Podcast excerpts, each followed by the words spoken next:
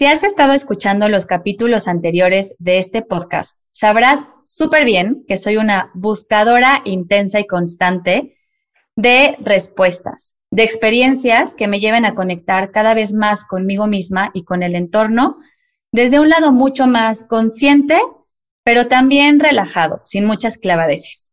Y quiero contarles que hace más o menos un mes tuve una de las experiencias que sí podría llamar como experiencias espirituales más mágicas que he tenido en mi vida. A lo largo de mi camino siempre había escuchado hablar sobre la unidad, sobre ser parte del todo, sobre eso que dicen de que todos somos amor. Y lo había entendido racionalmente, o más bien creo que me había forzado a entenderlo y a aceptarlo.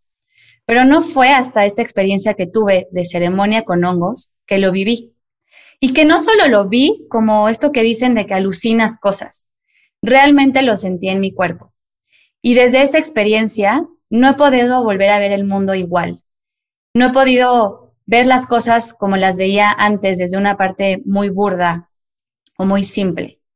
Ahora conecto con el todo de diferente manera y sin duda sé que estos hongos llegaron a mi vida para algo mucho más grande que todavía no logro descifrar. En este camino apareció mágicamente en mi vida que yo no sabía que se dedicaba a esto también y cuando lo supe entendí por qué había sentido una conexión con él desde que lo vi en una formación de psicoterapia corporal que estoy tomando. Es psicoterapeuta corporal certificado por el Core Energetics Institute en Nueva York y hace muchas otras cosas que ya nos contará más adelante.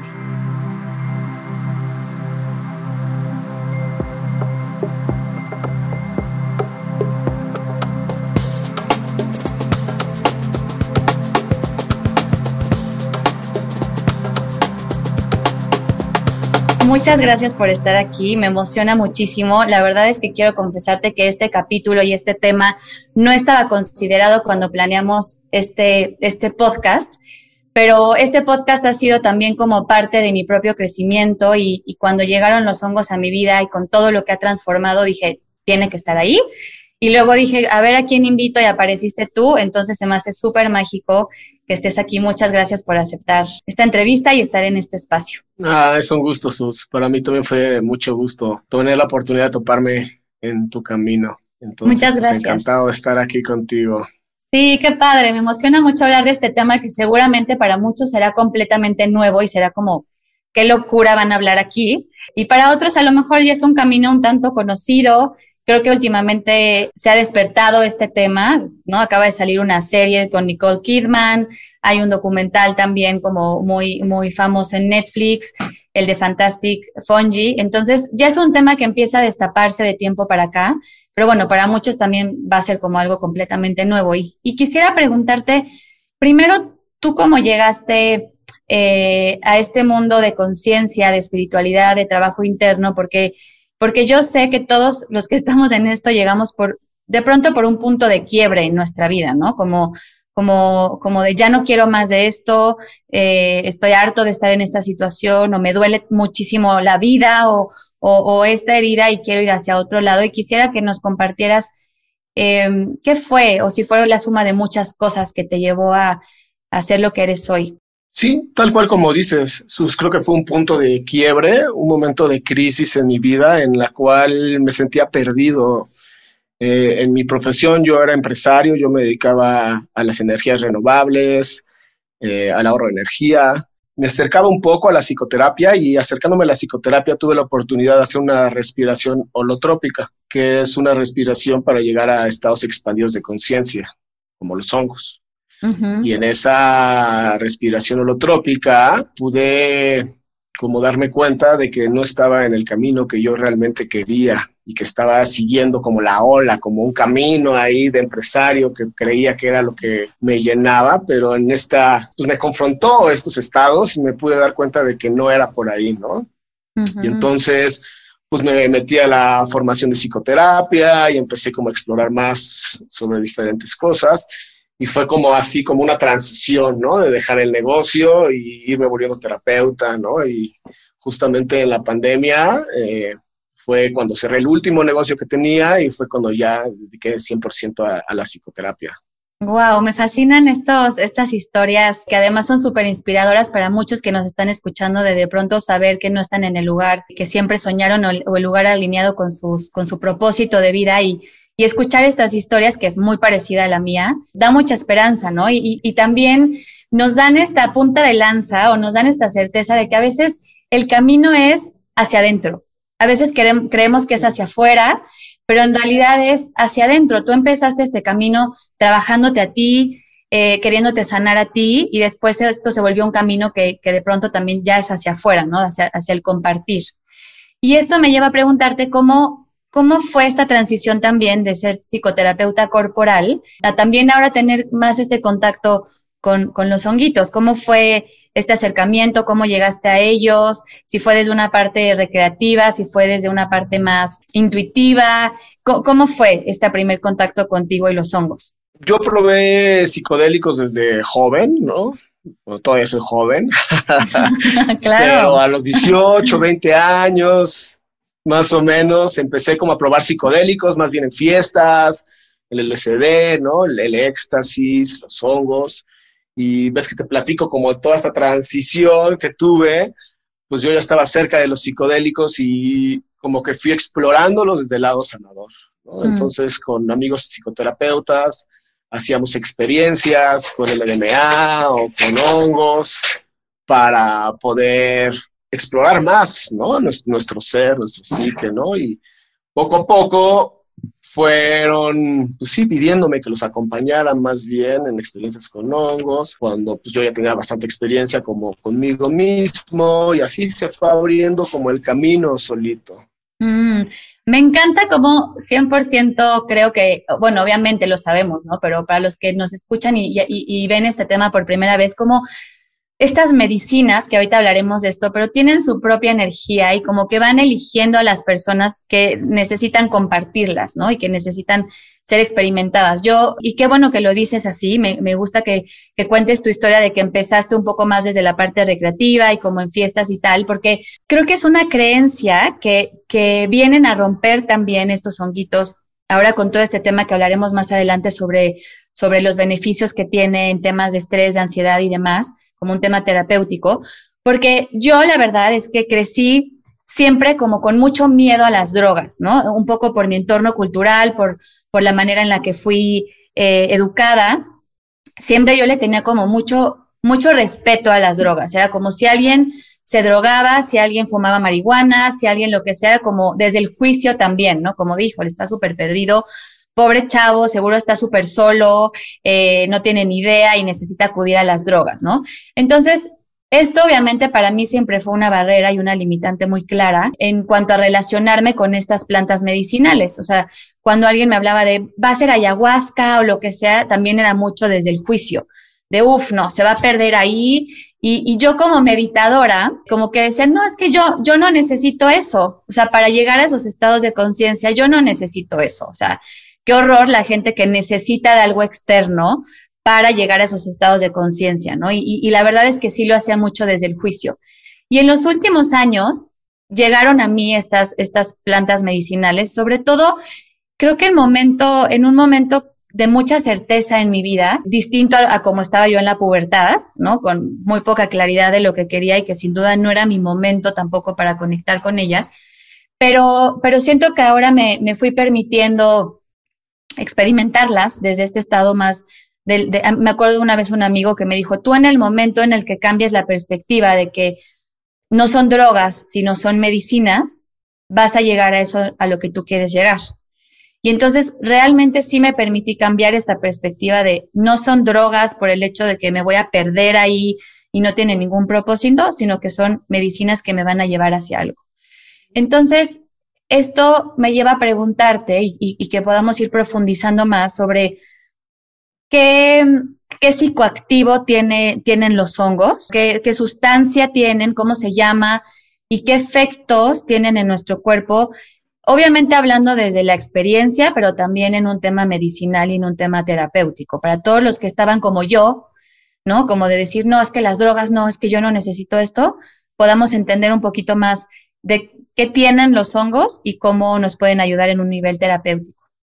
Tocas dos temas importantes, Jesús. Creo que el primero es como estas creencias que tenemos de las sustancias, ¿no? Y es muy interesante cómo fue como una propaganda política que empezó en los años 60, ¿no? Cuando sí había como un despertar espiritual internacional, ¿no? Con todo este movimiento hippie. Eh, y sí, los psicodélicos hacen eso, ¿no? Te hacen como conectar con, con el todo, ¿no? De formas diferentes, ¿no? Entonces, creo que toda esa propaganda nos ha metido ideas de que es mala. Ahorita que es el, el, el renacer psicodélico y que ya empieza a haber como muchas investigaciones al respecto, se puede ver cómo no es lo que nos decía. No hacen daño, sino al revés, son medicina. Entonces es importante que la gente empiece a reconocer eso, ¿no? Hay como toda una gráfica con una investigación donde se mide las drogas que tanto daño hacen a uno mismo y a los demás. Creo que vienen enumeradas como 25. La que está hasta abajo es la psilocibina, ¿no? Que es la sustancia de los hongos, que es la otra pregunta que me hacías. Que la psilocibina es esta parte que tiene, bueno, esta sustancia que tiene los hongos alucinógenos que te permiten alcanzar esos estados expandidos de conciencia. Porque además hablando de este tema de la medicina, la, la, penicilina es un hongo y es un antibiótico, ¿no? Y, y, un poco también tiene que ver con cómo la usas también, porque yo me imagino que, que de pronto en los 60 el, el, el, gobierno, no sé cómo, cómo nombrarlo, vio como esta apertura de conciencia y fue como, no, no, no, no, no, se me van a salir un poquito del carril, vamos a prohibirlo, ¿no? Y cómo de pronto también la penicilina se ha convertido en una industria eh, y, entonces esto sí es permisivo porque pues sí es una industria, pero también al final pues es, un, es una medicina de otro tipo y ha sido es observar cómo de pronto ha sido manipulada la información y nos hemos perdido de conocer como los verdaderos atributos de este hongo también, como la penicilina. Exacto, y también el LSD, ¿no? El LSD era una sustancia legal en los años finales de los 50, principios de los 60, donde hubo una investigación muy profunda de los potenciales sanadores que tienen los psicodélicos. Y se estaba avanzando mucho en eso, ¿no? Stan Groff como, es como el principal exponente de esta investigación con LSD. Eh, y luego vino toda esta prohibición y se secó todo, ¿no? Y nadie pudo investigar, nadie se pudo dar cuenta de nada y ahorita regresamos, ¿no? A, tomar eso que se cuartó durante 40, 50 años. Totalmente. Y entonces, ¿cuáles son realmente los beneficios de la psilocibina? Además de esta parte como, como alucinógena que dices estados de conciencia mucho más expandidos, en, concretamente, ¿en qué nos puede ayudar eh, tener una ceremonia o una microdosis? Que ahorita vamos a entrar más a ese detalle, pero ¿cuáles son los efectos eh, en el cuerpo, en las neuronas, a nivel de neurotransmisores, etcétera. Sí, hace conexiones neuronales diferentes a las que estaban y viene también como saca serotonina, ¿no? y esas dos cosas te hacen como entrar a esos estados expandidos de conciencia. Y la parte sanadora, bueno, se, se trabajan diferentes cosas, ¿no? Se puede trabajar la depresión, el estrés postraumático, adicciones, y cada uno pues tiene componentes diferentes aunque también similares, ¿no? Y creo que la parte más importante viene siendo como esta pequeña desolución del ego en la cual te puedes ver a ti en otro lugar, ¿no? Entonces, decir, desde, por ejemplo, el estrés postraumático, puedes ver desde un lugar mucho más amoroso lo que te pasó, ¿no? Este, este lugar traumático, difícil, lo puedes ver desde otra perspectiva y desde ese lugar es más fácil como perdonarse a uno y perdonar a los otros. En el caso de la depresión, muchas veces como que caen veintes en los cuales le encuentran nuevo sentido a, la vida, ¿no? Y desde este nuevo sentido como que ayuda mucho como para tener este impulso, este boost para, para cambiar. Las adicciones, por ejemplo, también es esta mirada diferente, ¿no? De cómo me estoy haciendo mucho daño. Y ahí viene como, me gusta platicar esto, que en, en un libro que se llama Hacia una medicina psicodélica, hablan de las primeras experiencias con LSD y la idea que tenían, la hipótesis era vamos a darles una dosis súper alta para que se asusten, se espanten y dejen de mm. tomar. Y lo que pasó fue que las personas contactaron con estos lugares místicos, divinos, ¿no? De esta disolución del ego, y sí dejaron de tomar, pero no dejaron de tomar porque se espantaran, dejaron de tomar porque valoraron su vida y vieron desde otra perspectiva, y eso les hizo dejar de tomar, ¿no? Entonces, como que la psilocibina, al igual que otros psicodélicos, te permiten como tener un entendimiento diferente. Me encanta, que eso es justo la traducción a expandir la conciencia, ¿no? Que es como, como cambiar la perspectiva de lo que siempre has estado viendo, o sea, es como cambiar de lentes, con los lentes con los que veías y ahora con los lentes que ves. Por eso es que les decía al inicial, en la introducción del podcast, ¿no? Como yo en mi experiencia ya no puedo ver el mundo igual, no puedo ver a los árboles igual, el cielo igual, todo lo que está ocurriendo a mi alrededor de igual manera. De hecho, he escuchado eh, casos de, enfermos terminales que incluso pierden el temor a la muerte, porque es como, ya entendí qué hacemos aquí, ya entendí que, ah, de dónde soy, de, dónde provengo y cuál es mi origen y, y se va como este miedo, ¿no? Quisiera también tocar el tema del mal viaje, porque sé que también esa es una barrera muy profunda y muy real para animarse a hacer este tipo de experiencias. Es como, no, no, te futureas con que vas a tener el peor mal viaje de la vida, en que vas a ver tu oscuridad y qué ansiedad estar en ese momento de alucinar monstruos o ojos o yo qué sé. Eh, ¿Cómo es este tema del, del, famoso mal viaje y cómo, cómo se puede trabajar también para algo de dejar de verlo como algo malo? Y un poquito esto que, que decías de, de de tirar el ego, de, moverte de, ese lugar del ego. Cuéntanos un poquito de eso del famoso mal viaje. Bueno, pues este famoso mal viaje, justamente lo que se dice es que no son malos viajes, son experiencias difíciles.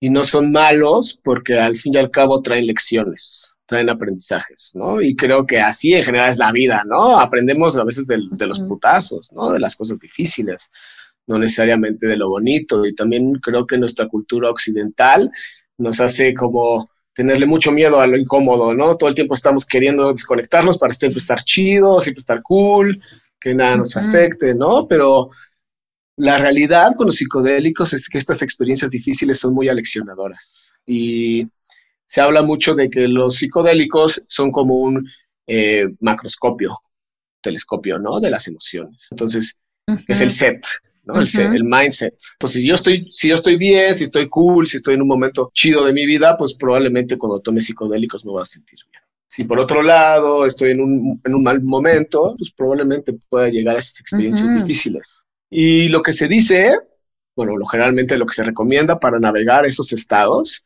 es soltar, es permitir la experiencia. Entonces, si estoy en un momento súper difícil y me siento que me ahogo, en lugar de pelear, suelto permito, ¿no? Me gusta mucho la palabra en inglés surrender, que es como entregarse, ¿no? A, la experiencia. Y eso te ayuda como a salir de, esta experiencia difícil. ¿Qué es la importancia también de hacerlo acompañado? O sea, de, de, hacerlo con un propósito, ¿no? Y con alguien profesional que pueda estar ahí para ti. Porque yo, por ejemplo, en mi experiencia, sí empecé como los primeros minutos a tener como estas sensaciones un poco de ansiedad y ver como unos fractales muy extraños con ojos. Y sí me empezó a dar mucho miedo y empecé a conectar mucho con el ego, con una situación que estaba ocurriendo ahí en el grupo. Y el, y el, el chamán con el que tomé la experiencia empezó a decirme como, eh, regresa a tu cuerpo, conecta con tu respiración, regresa a ti. O sea, él, notó que yo em, empezaba como con este trip y el regresar a mi cuerpo me ayudó, no quiere decir que desapareció ese momento, pero también fue algo hermoso que viví en esta experiencia, que fue ver esa oscuridad desde otro espacio y entender que la, la oscuridad moldea la luz. La oscuridad le da forma a la luz, ¿no? Que está tan trillado que decimos de que no hay luz sin oscuridad, no hay oscuridad sin luz, pero ahí lo pude sentir, es como esta oscuridad es necesaria para poder ver la luz. Y así fue. Como tú dices, en cuanto me, me rendí a esta oscuridad que estaba tremenda, hubo una explosión en mí y pude realmente tener mi, una intención que era lo que, lo que yo quería lograr en esa ceremonia, ¿no? Y, esto también me lleva a, que nos platiques cuál es la diferencia entre una ceremonia de hongos, o sea, estar en un, que entiendo que es una dosis mayor, eh, es, un, es un periodo eh, pues largo en cuanto a horas, pero bueno, es una experiencia única y, y, ya, cuáles son los efectos, cómo es, cuál es el formato y cuál es la diferencia a tener ya un protocolo de una, de una microdosis donde el tiempo es, es, es mayor y una dosis menor. yo aquí metería otra. Ok. Serían tres. Ah, perfecto. Está, como, está como la ceremonia, donde yo entiendo ceremonia como algo ceremonial, donde realmente hay un chamán que puede llevar toda la experiencia y generalmente pues nacen con este conocimiento, sus padres fueron chamanes y ellos tienen como la posibilidad de dar ceremonias. Entonces yo como que ese lado lo dejo mucho como este lado ritual. Que son como los mazatecas, ¿no? esto como de, de Sabina y todo este linaje. Exactamente.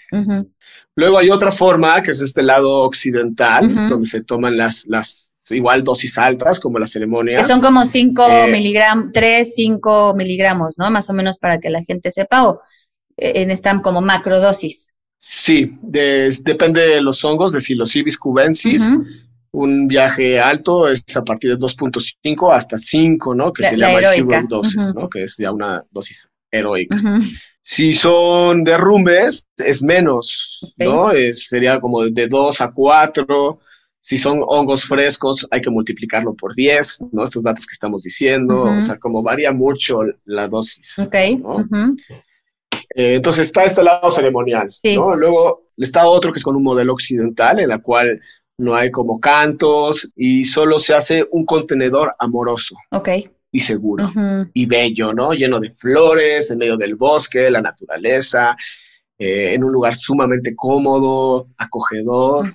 y, y, ahí es con los ojos cerrados y la experiencia es hacia adentro, ¿no? Como dices, todo es hacia adentro, ¿no? Y ahí es un término muy importante que hay que mencionar que es el inner healer, el sanador interior. Aquí no hay como un guía, ni hay un sanador, ni hay un chamán. Tú eres tu propio chamán, tú eres tu propio guía y confiar que tú tienes esa capacidad de autosanarte, ¿no? Entonces es generar un lugar amorosísimo para que tú puedas entrar donde tengas que entrar y sanar lo que tengas que sanar. Entonces, este sería como el modelo que yo, que yo más conozco. Y luego está la microdosis, ¿no? Que es una dosis mucho menor que se usa para otras cosas, ¿no? Como para cambiar hábitos, para trabajar la ansiedad a veces, ¿no? Como sentirte más centrado, más arraigado, más presente. Eh, pero bueno, eso son como las, la otra, ¿no? Bueno, y sabes qué se me está ocurriendo, yo agregaría una más, para no tomarnos la vida tan en serio, que también es la recreativa. O sea, también como que darnos espacio para que no todo en la vida tenga que ser siempre profundo, siempre sanador, siempre transformador, porque a veces eh, esos espacios vienen mucho desde, desde creer que estamos mal todo el tiempo, ¿no? Todo el tiempo hay algo que sanar en la vida todo el tiempo estoy mal, entonces todo el tiempo me tengo que trabajar, ir a terapia, y esto se vuelve a veces como también cansado, ¿no? Es como, ¿cuándo para este trabajo personal? ¿Cuándo, cuando ya estoy bien? Porque realmente, ¿no? Entre más terapia hacemos, más nos damos cuenta de más heridas, de más creencias limitantes, de más bla, bla, bla, más traumas. Entonces nunca para. Entonces yo sí me inspiraste a, a, agregar este, este último que es recreativo, permitirnos no tomarnos la vida tan en serio, obviamente siempre buscar un espacio seguro, contenido para hacerlo, eh, asesorándonos bien de la dosis, de, de dónde vienen estos honguitos, etcétera, pero también permitirnos divertirnos, porque eso es algo que también quiero decirles, que el viaje de hongos, por lo menos para mí, fue desde la alegría, desde la risa, desde el poderme reír de mí misma, de cosas que yo había visto en mi vida como tragedias y estar acompañada por una energía de risa, de alegría, de diversión, como, como de realmente lo que necesitamos en estos tiempos, ¿no? Dejar de tomarnos todo tan serio, tan catastrófico, tan terrible y realmente ver que la vida, pues sí, o sea, sí tiene esta oscuridad, pero esa oscuridad también tiene su humor negro y podemos reírnos y podemos pasarla mejor. Entonces también creo que, que vale la pena explorar este tema más, más recreativo y de, y de divertirnos, ¿no? Por supuesto, a mí me encanta bailar, me encanta bailar en, en hongos o en LSD, es como toda una experiencia, ¿no? Porque siento que te hace estar más en contacto con tu cuerpo, con tus sensaciones, y entonces el bailar, el acercarte a otros, el convivir, es, es, muy bonito. me encanta. contigo, Me fascina eso. Y, y, también, Lalo, quería comentar en esta parte que eh, yo les cuento al principio de este episodio que para mí ha sido un antes y un después, ¿no?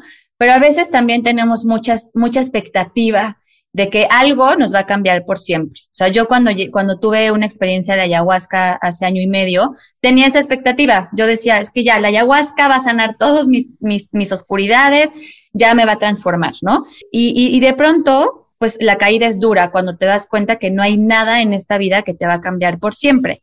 Entonces, este efecto estas conexiones neuronales que hacen los, los hongos son por siempre. O sea, cuando hacemos una ceremonia y se crean este, y crea este estado de expansión de conciencia o cuando hacemos una microdosis, un protocolo de microdosis por seis meses, por un año, ¿dura por siempre esa conexión o, es temporal? Uf, es una buena pregunta. Eh, yo podría decirte que depende de la persona. No, o sea, como que hay gente que su cambio es transformador desde el principio y se transforma su vida por completo y, no vuelven, ¿no? A, los malestares que estaban tocando. Hay otros en los que es muy importante la integración, ¿no? En lo que, no, como que ya entendí todo, pero pues regreso a lo mismo de siempre, ¿no? Y ahí es donde es bien importante darle como un seguimiento. ¿Cómo puedes llevar a tu vida diaria lo que aprendiste de los hongos o de los psicodélicos, que no se quede en una montaña rusa, ¿no? De que me la pasé poca madre, subí, bajé, me divertí, regreso a lo de siempre, ¿no? Sino que realmente tenga este beneficio. Y también están las personas que no les sirve. Sí.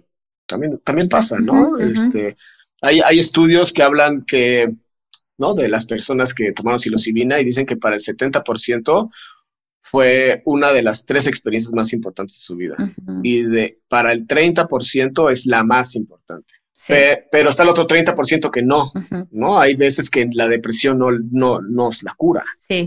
Entonces hay que, está todo, ¿no? Hay como todas las posibilidades. Y que tiene que ver con esto que hablábamos también de, de ser tu, tu maestro interno, tu propio gurú, de no poner la expectativa de lo que se va a transformar en el hongo, en el chamán, en el terapeuta que te guió, sino en ti y en tu trabajo personal, ¿no? Yo, para mí esto ha sido también muy clave en mi proceso porque de pronto vi muchas cosas y sentí muchas cosas que podrían haberse quedado en un espacio como muy ilusorio también de lo, de lo fantasioso que, que podría resultar ser lo importante que es aterrizarlo a tu vida diaria, porque obviamente, pues no, no, o sea, en nuestra vida diaria no hay unicornios, ni ositos cariñositos, ni, ni todo lo que puedes eh, alucinar en este viaje, no, no, no hay estos elementos que te recuerden la magia de la vida, pero sí hay esas nuevas conexiones que te hace poder tener certezas diferentes de, de, de que chances sí los unicornios existen, chances sí eh, existe algo más allá de lo que puedo ver con mis ojos, ¿no? Y entonces, ¿cómo me relaciono con eso? ¿Cómo,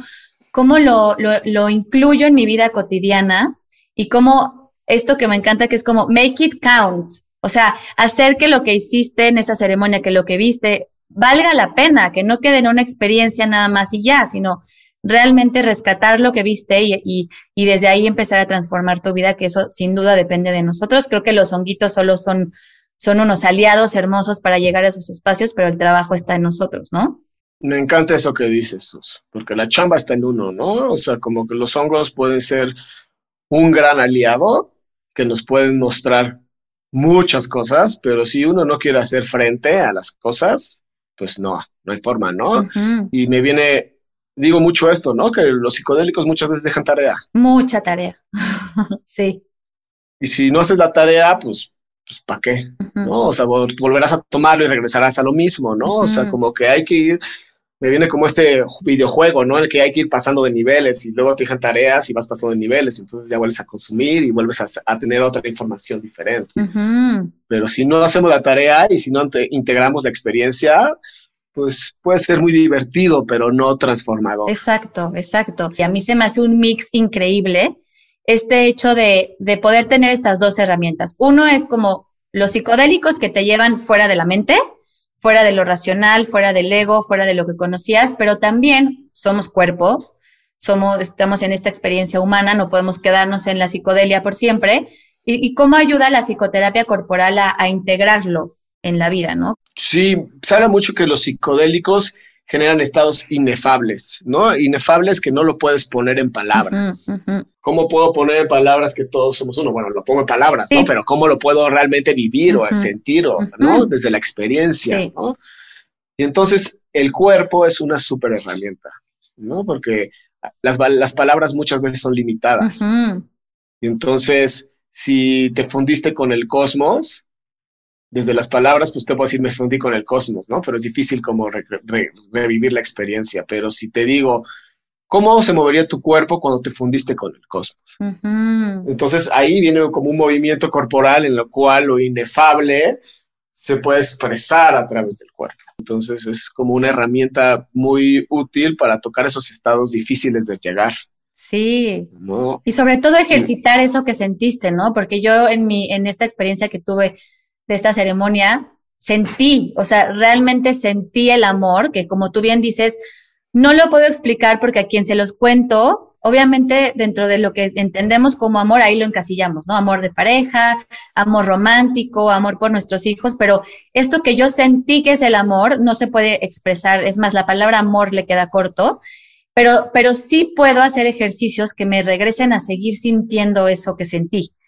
¿No? Que, que, que, es un poco lo que dices de, de, trabajarlo a nivel cuerpo, que es como traerte de esta fantasía y de lo que no puedes explicar con palabras a, seguirlo experimentando de alguna manera también. Exacto. Me viene como la palabra anclar, ¿no? Como muchas veces llegas a lugares bien cabrones con los psicodélicos y dices, no, y luego puedo regresar al lugar normal, sí, pero hay momentos en los que puedes anclarlo, ¿no? Que puedes como corporalmente, energéticamente, emocionalmente, mentalmente, como reconocer esos lugares de los que estabas, recordarlos y después darte cuenta cómo puedes llegar a esos estados de nuevo, que están a tu alcance.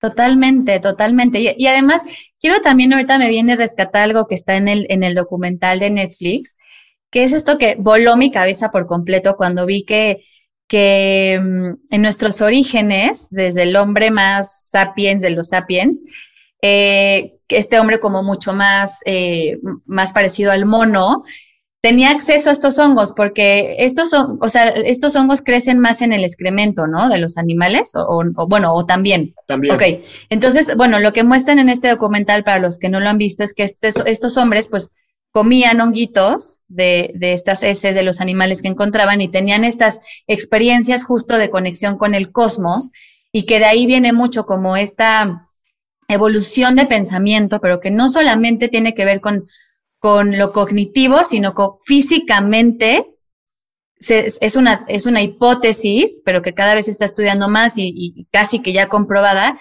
que, que el, el, cerebro cambió físicamente y el cuerpo del hombre cambió físicamente por el consumo de estos psicodélicos, ¿no? O sea, que sí tiene que ver con un tema de, de evolución del hombre. Sí, esa teoría que dices es la teoría del mono dopado de Terrence McKenna. Ok.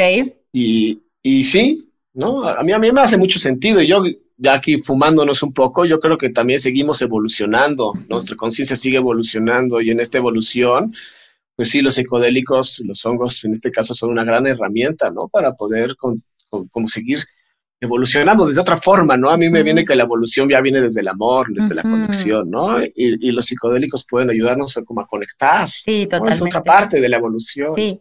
Y que es algo que está en la naturaleza por algo, ¿no? Y para algo. O sea, me, me cuestiono a veces cómo, cómo sí estamos dispuestos a meternos otras drogas, otras medicinas que no sabemos ni su origen ni de, qué laboratorio son, qué, con qué energía están creadas, pero realmente lo que está en la naturaleza por creación divina, igual que nosotros, ah, si, si alguien dice que no es legal, entonces no, está, está mal, ¿no?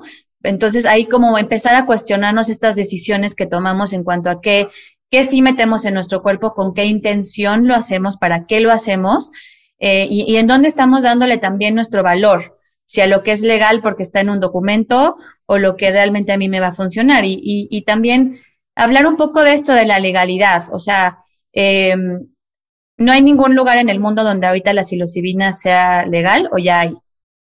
Sí, de para irnos a vivir para allá. para empezar a hacer mis maletas. Exacto. pues fíjate que hasta en Estados Unidos es legal, en Oregon ya es legal, eh, en Jamaica es legal. De hecho, los jamaiquinos están muy adelantados para nosotros, ¿eh? Están muy adelantados, sí. Y, justamente hay, un, hay como toda una corriente de, retiros que lo hacen gringos, pero se los llevan a Jamaica. wow. Mm, Porque ahí es legal. En, Holanda es legal, ¿no? Eh, los venden en paquetes en las tiendas, en los coffee shops venden paquetes de hongos. Entonces sí hay lugares donde está la legalidad y está avanzando exponencialmente, ¿no? Se está trabajando mucho para, para legalizarlos en Canadá, pero ya están a nada de legalizarlos, ¿no? Entonces como que va, en, Europa va avanzando, ¿no? Como que realmente, pues como la marihuana, ¿no? Se dieron cuenta de que pues, no hace daño, ¿no? Hace muy poco daño y que realmente era ahí como manejos políticos. Sí. Pasa lo mismo con los hongos, ya se dieron cuenta, ya se dieron cuenta que no son dañinos, sino al revés son medicina y entonces empieza a abrir, ¿no? Entonces ya hay este de Newsweek, creo que es, ¿no? Este acaba de sacar una, una publicación que es la investigación psiquiátrica más importante después del Prozac, ¿no? Para tratar la mm, depresión, los hongos. Entonces también ya los medios importantes de comunicación ya están hablando al respecto de los potencial sanador que tienen, ¿no? Qué emoción tengo. Oye, Lalo, y ahorita decías algo importante que es como, o sea, los efectos secundarios. Yo entiendo, y, bueno, tú me corregirás si no, que la marihuana sí tiene en, un, o sea, en un exceso de uso, sí tiene ciertos efectos secundarios, ¿no? O sea, de pronto sí baja eh, muchísimo el GABA, eh, de pronto sí nos lleva en, exceso a, o sea, alguien que tiene como este hábito de fumar mucho todos los días, estar todo el tiempo, sí de pronto puede llegar a ataques de ansiedad y demás. E, es el mismo caso con la psilocibina, también tiene como un riesguito ahí de que de pronto en exceso ocurra algo o es menor no es mucho menor. Eh, pasa como el LSD, de que generas resistencia, entonces si te metes psilocibina diaria, llega un momento en que no te pone. Por eso no tiene este potencial adictivo. Sí. El riesgo, el riesgo de la psilocibina es muy poco y generalmente es que puede provocar psicosis. Y para eso, generalmente, como la marihuana, ¿no? La marihuana también. ¿no? Cuando tienes predisposición, como que puede pasar, ¿no? Y entonces simplemente es como se hace un cuestionario donde se revisan diferentes cosas y a partir de ahí se toma la decisión, ¿no? Pero es el único riesgo, pero es muy, muy mínimo. Que también tiene que ver con lo que estamos diciendo de la responsabilidad, ¿no? De, de, de informarte bien.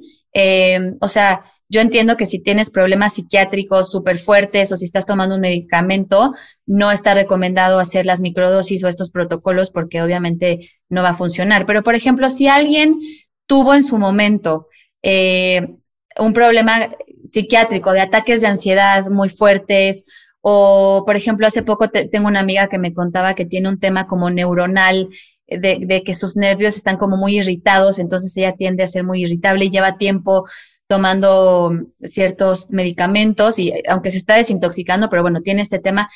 Estas personas definitivo no es recomendable tomar psilocibina o sí, pero bien asesorados con una dosis que incluso pueda ser sanador para el tema que tienen de los ataques de ansiedad y esto. La gente que usa los psicodélicos, los hongos en general para tratar depresión, muchas veces están medicadas. Mm. Entonces, sí es bien importante cómo ir dejando los medicamentos para tomar la psilocibina y yo creo que fácil el 60%, 70% no regresan a tomar antidepresivos después de, de la experiencia con psilocibina. Pero bueno, se involucra, como dices, como si, mucho cuidado. ¿no? no, son, no, es como algo así que, ah, me lo como y ya. Sí, sí, sí, sí, sí. Sí, sí requiere como un, sí, como una preparación también, ¿no? Y como una investigación previa de, de ti en cada caso particular. E, en Europa y en Estados Unidos existe un movimiento donde hay una carpa de reducción de daños en festivales, ¿no? Entonces, en el Burning Man, por ejemplo, hay una carpa que se llama Sendo Project, que la hizo MAPS, que es Multidisciplinary Association for Psychedelic Studies, donde cuando las personas están teniendo una experiencia muy difícil con psicodélicos en el festival, hay ese espacio donde pueden recibirlos y los ayudan a traspasar la experiencia, ¿no? Mm, que sea una experiencia bonita en lugar de mala, ¿no? Y en, también en Europa está el Cosmicer, ¿no? Que es otro tipo de similar. Me encanta que se empiecen a abrir estos espacios porque Sí, porque además, si ya se va a abrir, el, bueno, ya se abrió la caja de Pandora de los psicodélicos y cada vez vamos a estar escuchando más y los vamos a tener eh, más accesibles, pues es importante crear estos espacios de refugio donde, donde además quitarle un poco esta parte de que algo es malo, ¿no?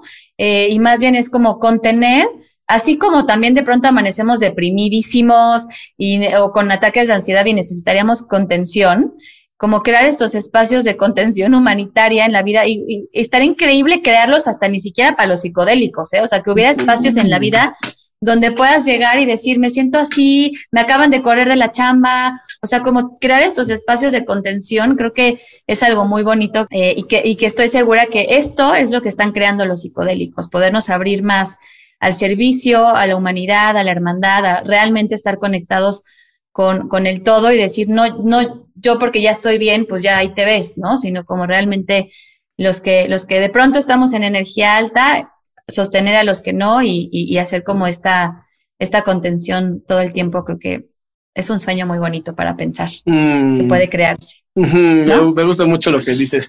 Y creo que sí, estoy totalmente de acuerdo. Los psicodélicos sí nos hacen muchas veces sentir mucho amor y reconocer que tú y yo, Sus, somos uno. Y entonces, ¿cómo, ¿cómo, te podría tratar mal si, si, tú eres, si tú eres yo, no? Y entonces, en ese entendimiento, qué bonito poder ayudarnos entre todos.